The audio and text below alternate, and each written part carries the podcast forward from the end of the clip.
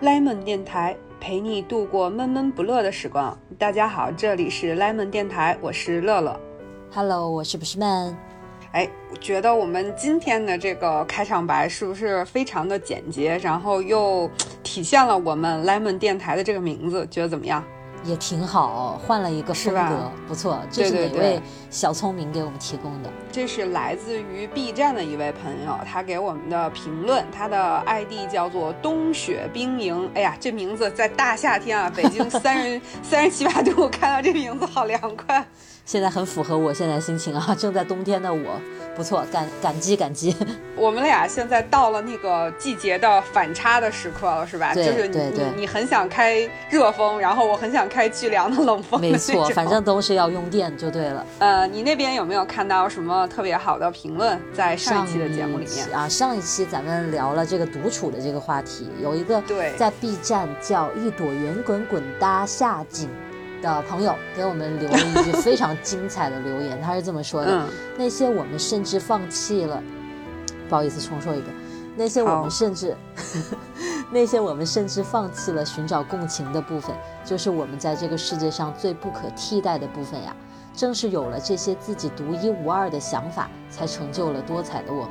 哎，我觉得这个评论说的真的特别好，我觉得嗯，我觉得他点出了为什么我们要独处的一个，或者说我们为什么要自己去成长的一个很重要的一个点，我觉得特别好。是，而且我们往往会纠结于因为自己独一无二的部分，而没有人能给我共情，没有人对能在这个地方跟我分担。但是也恰恰是因为我们自己独一无二、独一独一无二的部分，我们才成为了不一样的一个自己嘛，才是独一无二的。我觉得这个真的点的非常好。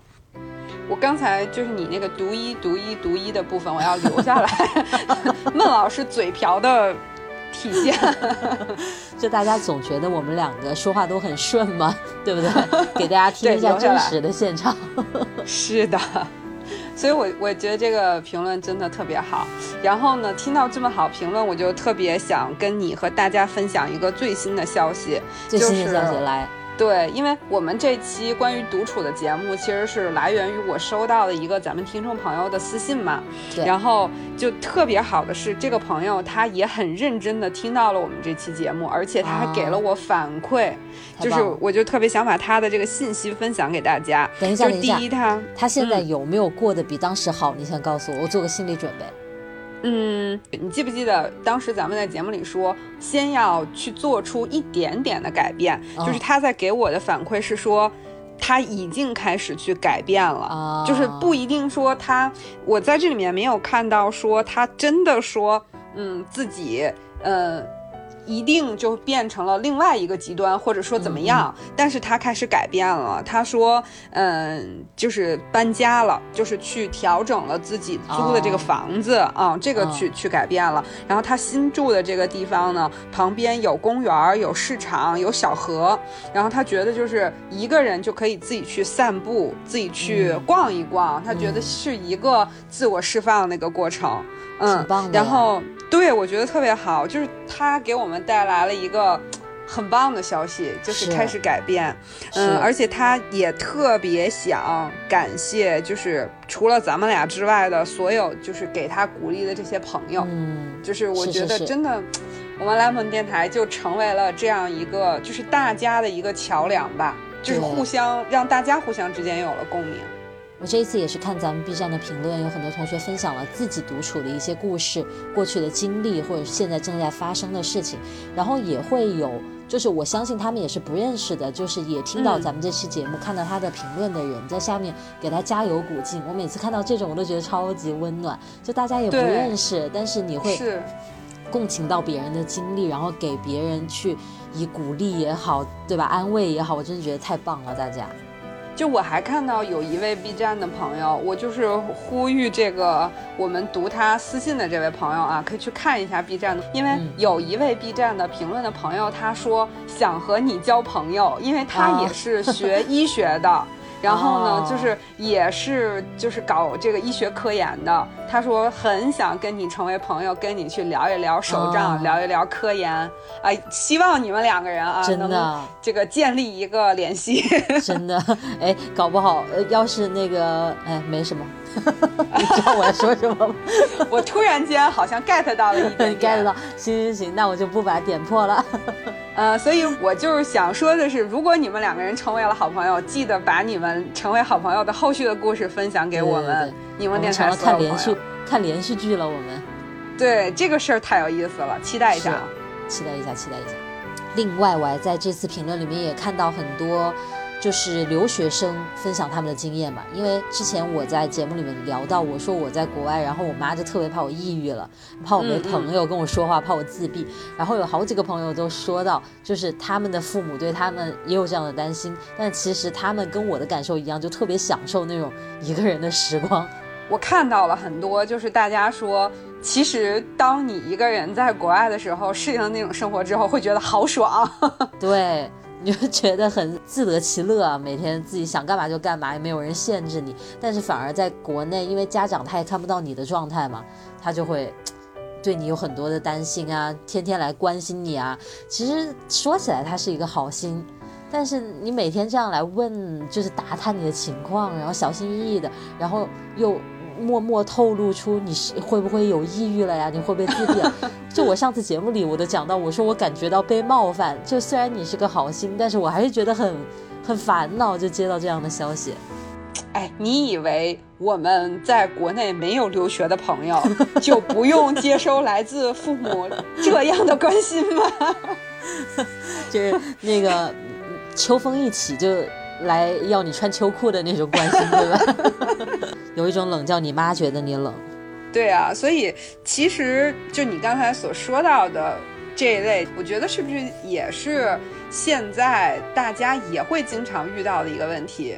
就比如说你的父母，你关系很好的亲人，呃，包括说一些很好很好的朋友，就是会去。呃，以他们的方式关心你，但是嗯你有时候觉得这样的关心不是一个你需要的，或者你并不认为它不是个事儿啊，你不需要来 care 我，你不需要来担心我。我觉得这个关心啊，有的时候还得打个引号。有的人吧，他是真的关心，有的人也未必是关心。但是不管怎么样，就是有很多这样的情况下，你就会首先你觉得莫名其妙，然后你会觉得我不我不够好吗？就是我挺好的呀，为什么你觉得我？对吧？你觉得我需要改进啊，或者需要有些地方需要去关注，怎么样？就超级，反正我觉得是蛮烦恼、蛮苦恼的一个事情的。这个时候就不知道在听电台朋友有没有脑补到，呃，可能今年有的同学这个春节因为疫情没能回成家，但是这个往年有没有脑补到这个到家之后 过年遇到遇到父母亲戚？不问你今年这个工作有没有提升，也不问你年终奖有没有增加，上来就问、你怎么还没有男朋友啊？你 你们谈了已经五年了，为啥还不结婚呀？啊，你们都结婚三年了，为啥还没生娃呀？在这个人生几部曲上，那家长真是没少费心。谈恋爱、结婚、生孩子，对吧？我我之前还在咱咱们柠檬电台的评论里看到很多同学说，让我们聊一聊催婚或者催生孩子这个话题。我觉得这个真的是可能大家到了这个年龄都能体会到 这样的经验。你有吗？这方面，你家催了你吗？我们家嗯、呃、早年催过，就是我催婚是没有，是因为我其实结婚很早嘛，啊对在我们之前那期节目里跟大家分享过。对，但是就是关于结婚之后的一步一步的事情，就是早年催过，但嗯后来呢，就是。呃，因为各种各样，比如说我父母他们也有了一些对这些事情新的认知啊，等等啊什么的，就各种各样的一些变化。嗯那这几年反而就是大家平和了。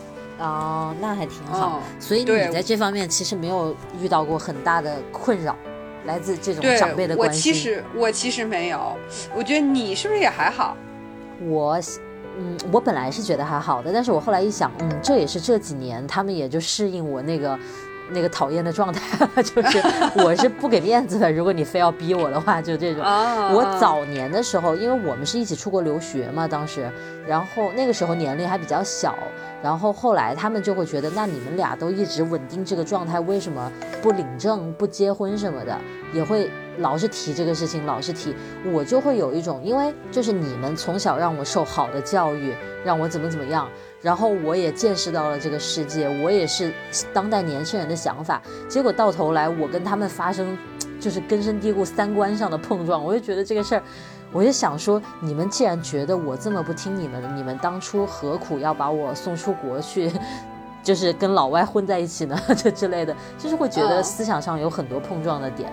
然后当时我记得有一次，我我回武汉，我父母也是提到这个事情，就说呃。那个把结婚办了什么的，我就说你们是不是觉得就是要要一个名分呢？然后我爸说：“哎，你把话说的那么明干嘛呢？” 他觉得我把这个这层窗户纸捅破了。我就这样的，就是我觉得，就是他们天然的会觉得女生是一个。比较吃亏的状态，弱势，弱势，对，他天然会觉得。当然，我也理解他，他们是我的父母呀，那一定是为我着想。但是我还是会觉得，就这个思想在我看来是很守旧、很老旧。我一听到这个，我天然的反感。但是后来就是，嗯，后来也。哎呀，说到这个，我总是很惭愧，因为我是领了证，但是我是哪一年领的我都不记得，因为我们就是就是去新西兰最基本的流程走了一遍，然后我们整个结婚没有任何所有的仪式都没有，就是我们全要求全部不要什么上门提亲，什么给谁磕头，然后谁给谁家多少钱，然后去摆酒席，去穿婚纱拍照。买戒指，所有的你能想象的形式，就是我们全部没有。所以，我就是那一天，有一天下班了，然后去领了个证，我真是记不住是哪一年。每次别人问我是哪一年，我都想不起来，就特别惭愧。就是我就是这样子面对他们的催促的。这事儿你就别提了，万一就是说，那个小哥心里还是有一点点记得这一天的，你看你这不就不太合适我记得是几月几号，但是我记不记得是哪一年？不会，他这个肯定不会，因为我们两个对这种事情太不在意了，实在是太不在意。反正当时他们就一直催这个事儿，然后后来，嗯，就是反正前几年吧，就是把这个事儿办了，但是后来他们就开始催生孩子的事儿。然后我跟小哥都不太想要孩子，但是当时其实没有想定，要就是说没有确定，但是我妈就有时候就那一段时间总是在打电话的时候提到这个事儿，我就有一次我就跟她说，我说我现在是还没想好，但是每当你提一次，我就更坚定我不想要孩子，就你不问我吧，对，你不问我，我可能还还犹豫，你问我了，我就真不想生。从那之后，我妈再没提过。你我是这么处理的，朋友们，就是你们看啊，就是其实面对我们的家长这种真心的这种关心的时候，这种狠一点，对呀，好像还还有点作用，是不是？因为我觉得，尤其是咱们传统中国的家长，他是有极强的一个要去控制你的人生的欲望的，他觉得你应该按照我的标准来活，你到了这个年龄该做这个事儿，他是心里有个他的谱。但是你你如果认这个谱，那正好你们就特别相安无事，你们就顺着谱走。但是你如果不认呢，或者有的家长是，他说要你找男朋友女朋友，你也想找，那没那么容易啊，这个事儿，对不对？他不是说我要找我就找着了的，这不停的催也真的是烦。我觉得有时候跟家长在一起，嗯，当然该有的尊重是尊重，但是该树立的边界是要树立的。嗯，我觉得这个东西吧，可能是中国家长，呃，或者说中国，我这么说不知道合适不合适啊？就是感觉是，嗯，现在国内这个社会上，大家，嗯，普遍都会有这么一点点的，就是家长会用自己的这个经验，用自己过往的这样的经历去评判你是不是应该也这么做，就是他会用。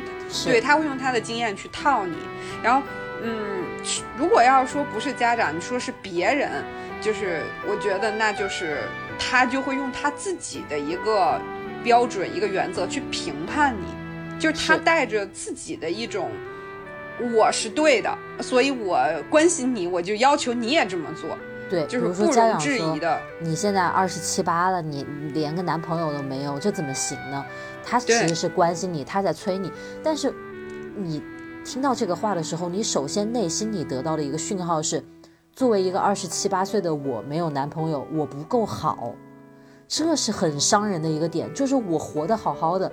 突然冒出来一个人，哪怕你是跟我再亲的人，你来跟我说你我不够好，You are not good enough，这是太伤人的一句话，而且是很洗脑的一句话。这个话听多了，人就是会自卑。甭管你在父母面前逞强，你跟他吵，你的面子上那个挺住了，但是你其实内心你听多了，你就会觉得我是不是真的不好啊？是不是二十七八真的就必须有个男朋友才叫正常人？就是。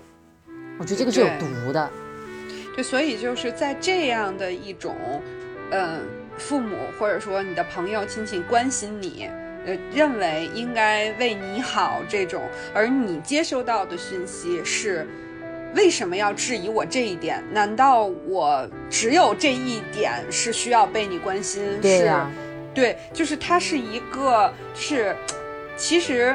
关心的那个人，他的出发点，你想，你说咱们都是父母，能不是想让你过得更好吗？然后，但是接收讯息的这个人就会收接收到很多负面的一些东西，就包括你刚才所说的那种越来越质疑自己，就他所有接收到的都是一些不好的东西。我觉得这这个冲突点其实就是大家觉得不要。太过于用你的标准来评判我的一个核心吧。我觉得像你刚才说的这个，就恰恰有一个很讽刺的点在于，父母肯定都是为孩子好的，他以他的标准来衡量了一个好出来。他说你现在应该穿秋裤，要不然你会老寒腿以后。那对我是为了你好才这么说，但是你如果为了我好，你就应该。你就应该尊重，我觉得现在怎么样是我最舒服的状态，不是吗？这个东西这么来说的话，他为我好是为他心中的那个标准的好，对，而不是为了我真的舒服。说的更上纲上线一点就是。嗯，大家形成的这个价值观，其实都是跟自己的经历和我所受到的教育和环境有很大很大的关系的。是，就是我们每个人的价值观，就算在整体方向上再一致，但是在一些细枝末节部分也会有一些偏差，对吧？是。那这种这种偏差，就像你刚才读到的那个评论一样，其实是应该被尊重的，但是偏偏有。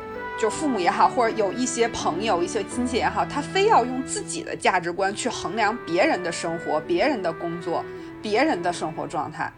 我觉我是觉得你要衡量也就罢了，你放在心里，你不告诉我也行啊，对不对？我们每个人都是主观，我们每个人都有自己的一套标准。那当然，咱们会过成不一样的人生啊，因为咱们每个人觉得的好的人生本来就不一样。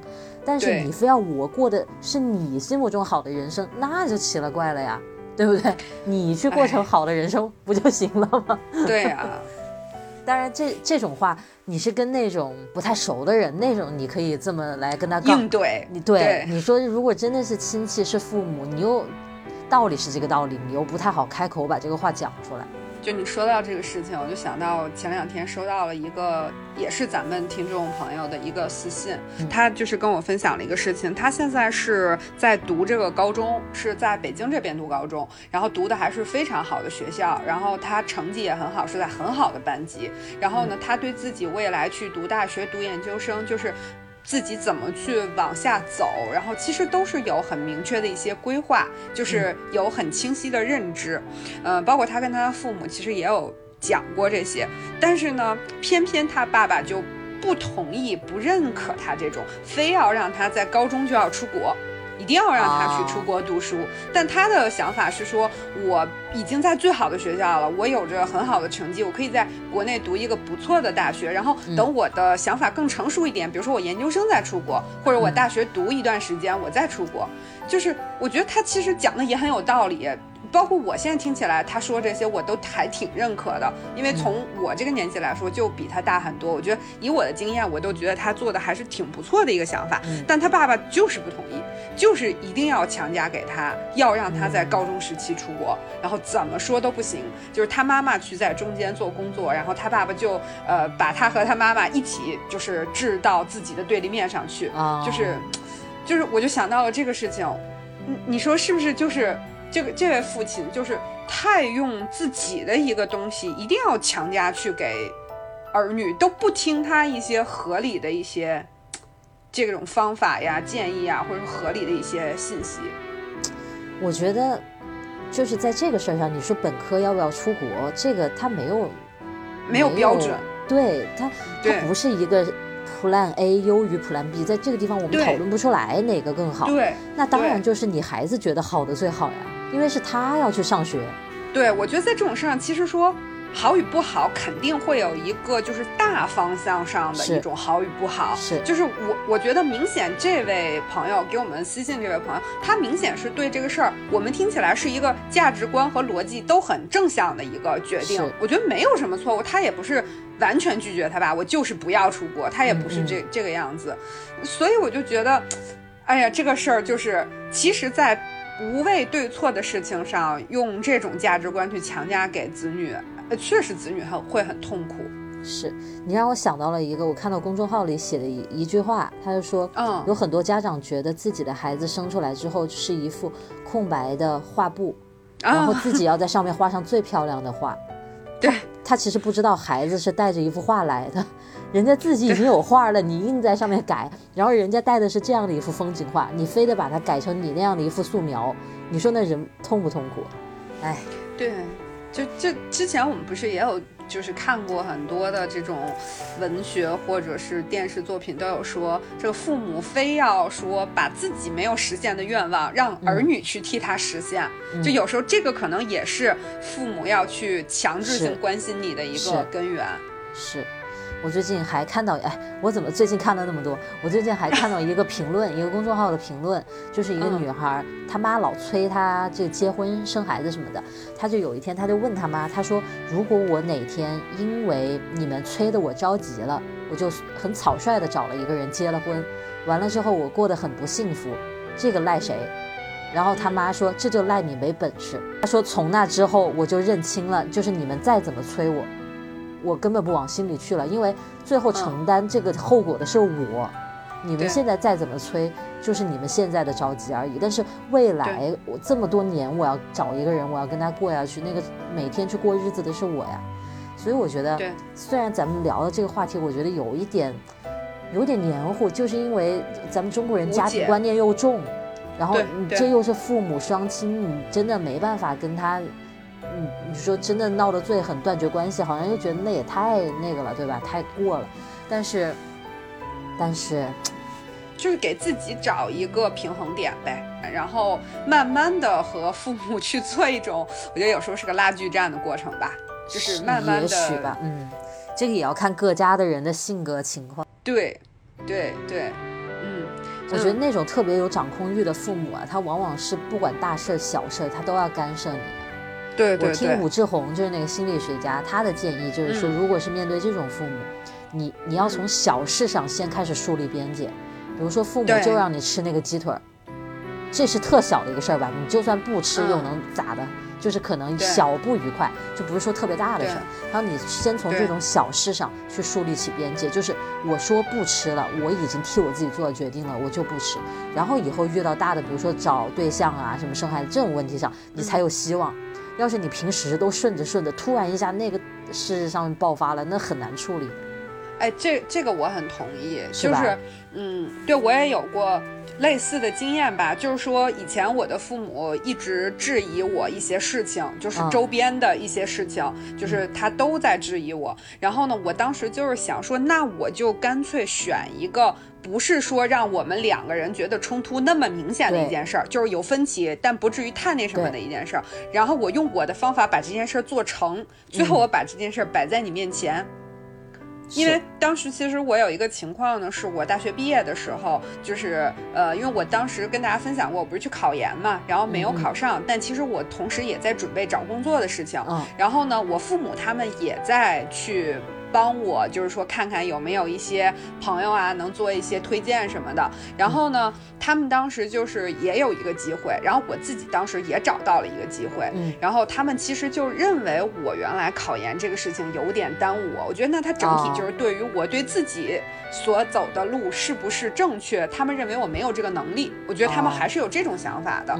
我说那这样，我就跟他们说，我说那我现在也找到了工作，然后呢，我找这个工作呢，我拿到拿给他们看。看的时候，他们觉得这企业也不错。我说那这样我就不去你们给我找的这个，因为其实，嗯，这个事儿对于他们来说不是说完全不能接受。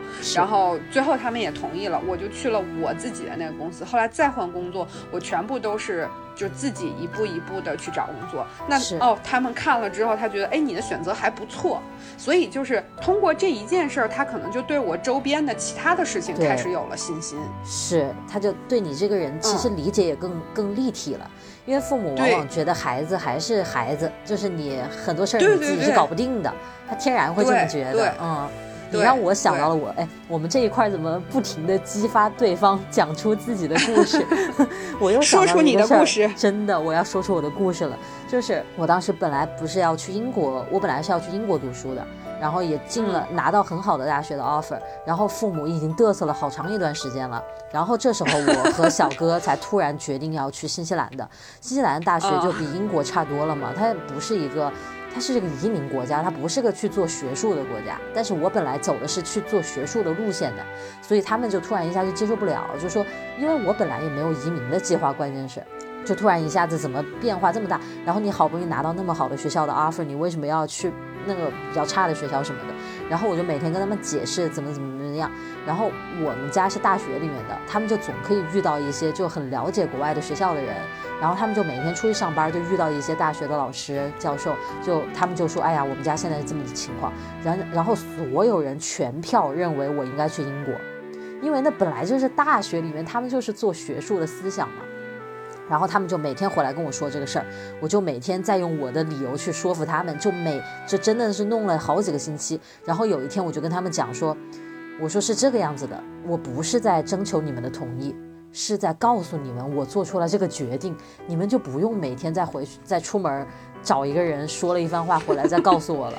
就是，反正我就这么说。后来他们没有办法，因为我就是做了我这个决定了，我不去英国了，我就是要去新西兰，怎么怎么样的。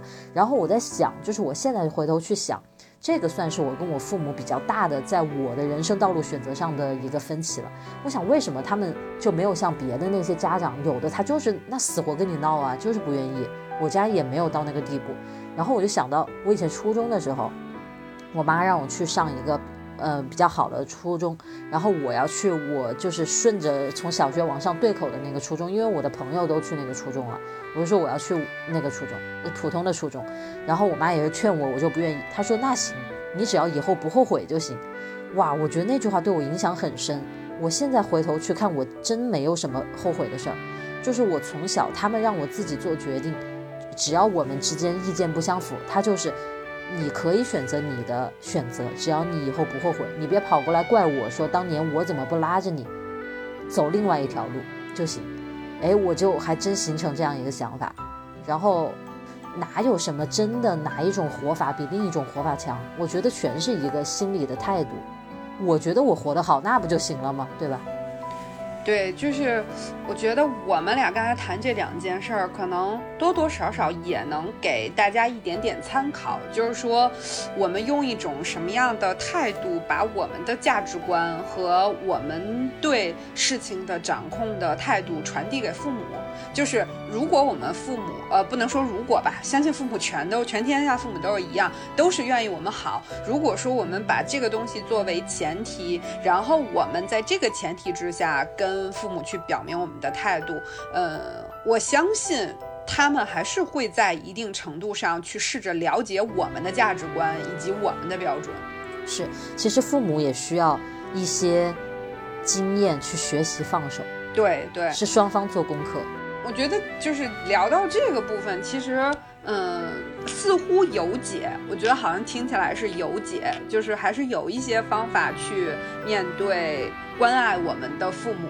可能这种关爱有的时候会成为我们的一种负担。但是我现在就想说，还有另外一拨人，就不是我们的父母，就是可他可能是你的亲戚。就还不是那种说真心为你好的亲戚，我不知道你你有没有，就包括还有一些什么所谓的，嗯，可能现在公司里面还好一点，比如说那种事业单位啊，然后就会有那种热心大姐吗？对，热心大姐同事，然后还会有一些所谓你比较就是熟的一些朋友，就这些人他们对你的一些关心，就是而而这种关心又不是那种说。百分之百，百分之一千，对对对，我我相信你肯定有，就是家长的一些朋友会在你父母面前炫耀他孩子好的同时，然后去关心一下，恰好你不是看起来你不是很好的那个部分。嗯，我觉得那不是关心，他就是来炫耀的，只是 对吧？他只是披着关心的那层皮。所以你说这种是不是更难？更不好去，还是说我们就是有更多的方法去对待这些？这种首先它关系上没有那么近。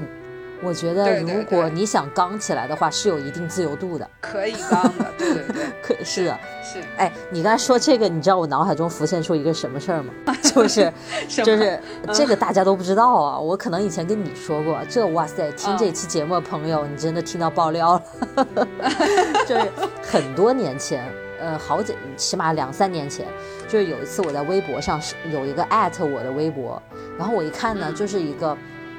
那名字就听起来非常专业人士的一位，然后呢，他他发了一条微博，他就说，那个国誉自我手账这个手账的功能是非常强大的，如果你想用它来规划生活什么的，你可以怎么样怎么样把自己生活规划的多么充实多么完美，然后他就说，但是呢，现在所谓的手账圈的一些小姑娘就是把它弄得花里胡哨的，并没有真的把它去。做出时间规划的这样一个功能去使用，而就是你知道，就像我们贴胶带啊、画画呀，就是搞那些事情。他说这个就挺糟蹋、挺浪费那个那个意，大概那个意思了。他就原话我不太记得，反正就就这么个意思。然后，嗯，他可好像晒了自己的使用，就自己使用的巨满。那你放到我们。来看的话，那就是真是纯手账使用者，他就不是管理，对对，时间管理者，他就不是我们那种还玩还玩一点装饰什么的，那就完全是另一个领域了。然后他就这么说了，他就说其实应该开发更多的办法，把它用来规划你的生活，而不只是在上面贴贴花呀什么的这样。然后艾特了我。我不知道，然后后来，然后后来，后来，这位这位人士，我都把这事儿忘了。之后有一天在 B 站刷到了这这位高手的视频，就是人家也出来弘扬自己的那个用法了，这样子。嗯嗯。我不知道为什么啊，你讲这个有一些人的这个关心的这个时候，我就想到了这一位。一回事儿啊，就是就刚才我们不是说了吗？其实家长也好，就这些人也好，就是。非要用自己的标准去评价别人，非要认为说我觉得他好，他就是好，我是世界第一的好。是，我反正我不懂啊。你说开法拉利的人，他都把速度开到了特别快吗？我看也没有啊，就在城市里吃个烧烤，他也开他的法拉利啊。那人家愿意啊，就是 对吧？就你非要告诉他说，你这车就不适合在城市里开，你应该去外面飙。那人家不是觉得你有点飙吗？是不是？所以你刚才讲这个事儿，我也想到了一个，就是跟我们文具相关的，你肯定也看到过，就是，呃，会有人评论，你有功夫买这么贵的笔，不如先把自己的字练练好呀。哇塞，哇塞，这语气相当之耳熟啊。对，就就就这种，这种，就或者可能是其他的语气会更委婉、更温柔一些的那种，但总之都是这个道理嘛，就是。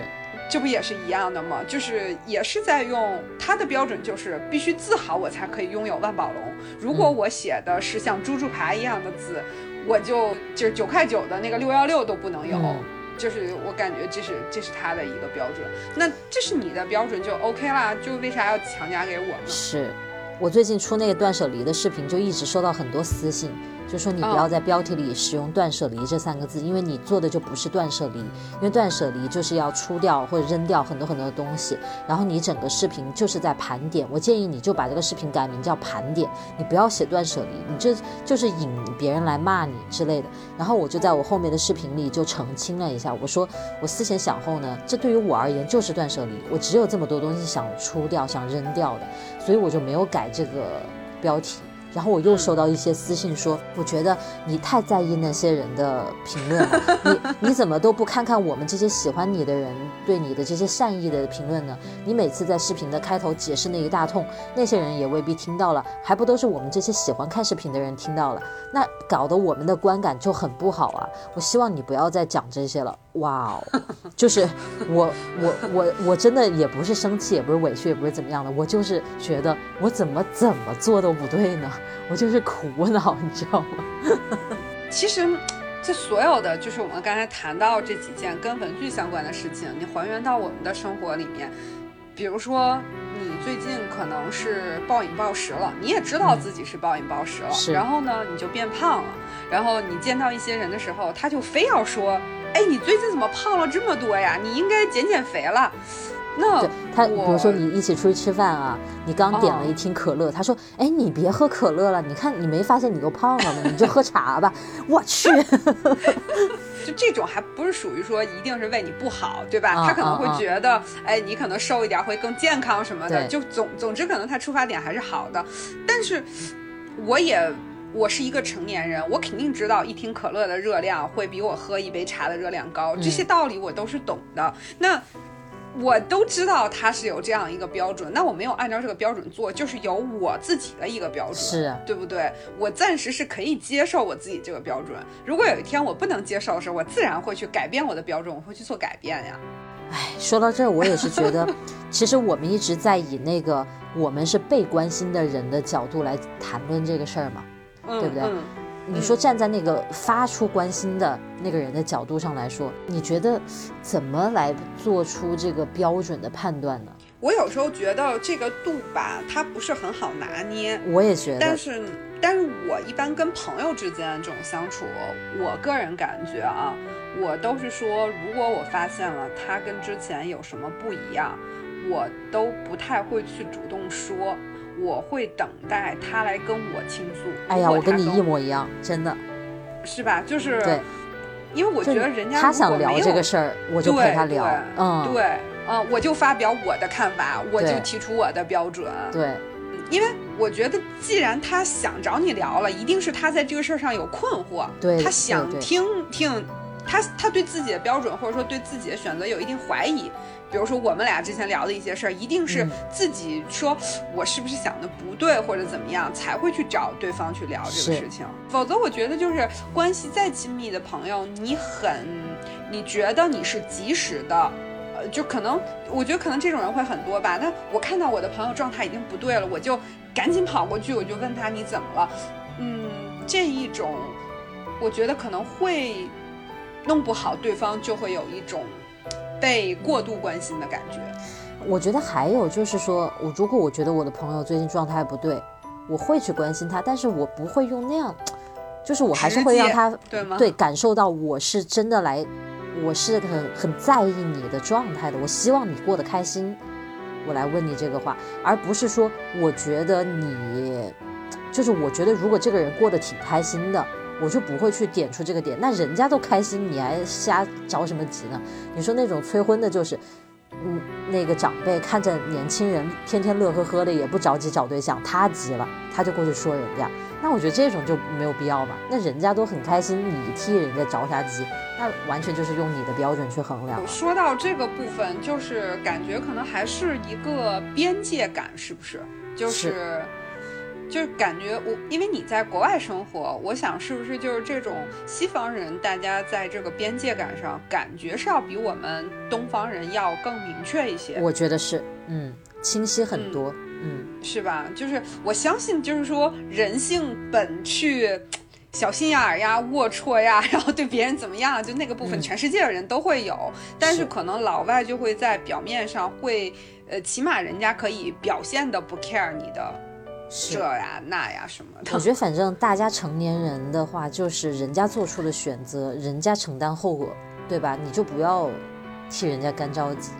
如果别人真的需要帮助，他跟你关系够好，他会跟你聊的。对，当然就是也会有一些人，可能确实是，嗯，心态不是很成熟，他没有说自己能做很多决定的这个能力。肯定我们身边多多少少会有这样的朋友。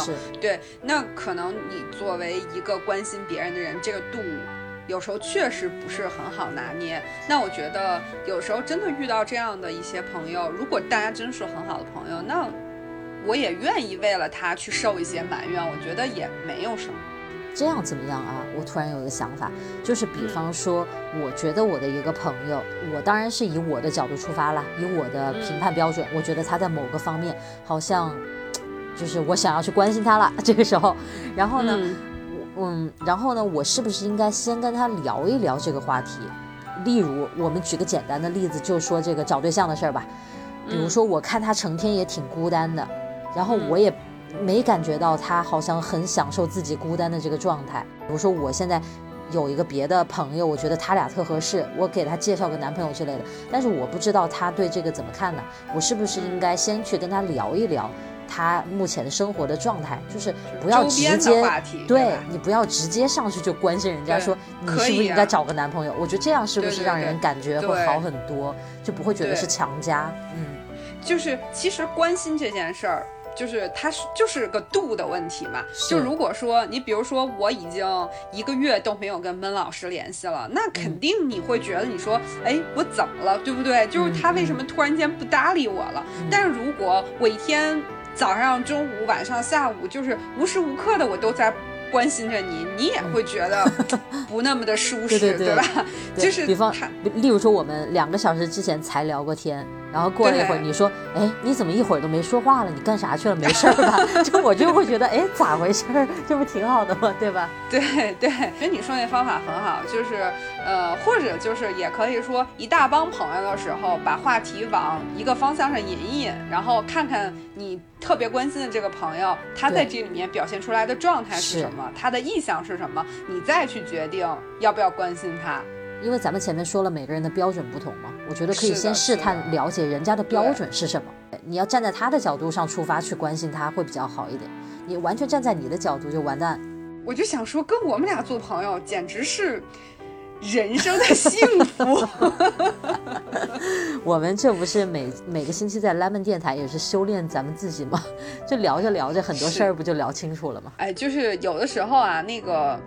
感觉做 UP 主啊，就是让你想通了好多那个，就突然间拔高一下，感觉做 UP 主让你想通了很多你原来想不通的一些事情。是，我不知道你有没有这感觉，因为你遇到的观众真的是形形色色的人，就是说出什么样的话，对你有什么样态度的人都会有。是，就可能你会看到这个世界更多的不同的立体面。是，这确实是这样，你也会更深刻的体会到人和人是多么的不同啊。对对对，是的，是的，行吧？我觉得那个今天这话题，呃，好像和我们俩一开始想的那个方向不是很一样，但是呢，就是感觉聊下来还是挺有帮助的。嗯，起码感觉好像我们找到了一些怎么去关心朋友，对关心别人的方法。是，我觉得如果真的你在生活中遇到了那种你不想要的关心，你也可以把这个话明白的表达出来，让人家知道你是怎样一个态度。我觉得其实是不是我们可以简单粗暴的，就是把它分个类，就像我们刚才说的父母这一种特别好的朋友这一种，我们可以用刚才说那些很怀柔的方法，用拉锯战的方法，然后。但是我觉得你不管你拉不拉锯战，你一定要清楚的表达出你的看法，你的选择，对吧？对你不要让别人，你不要让对方模棱两可，对你是一个模糊的态度，他都不知道你是咋想的，不要，对吧？这一点应该在我们处理各种各样的事情当中都还挺重要的吧？是是，确实。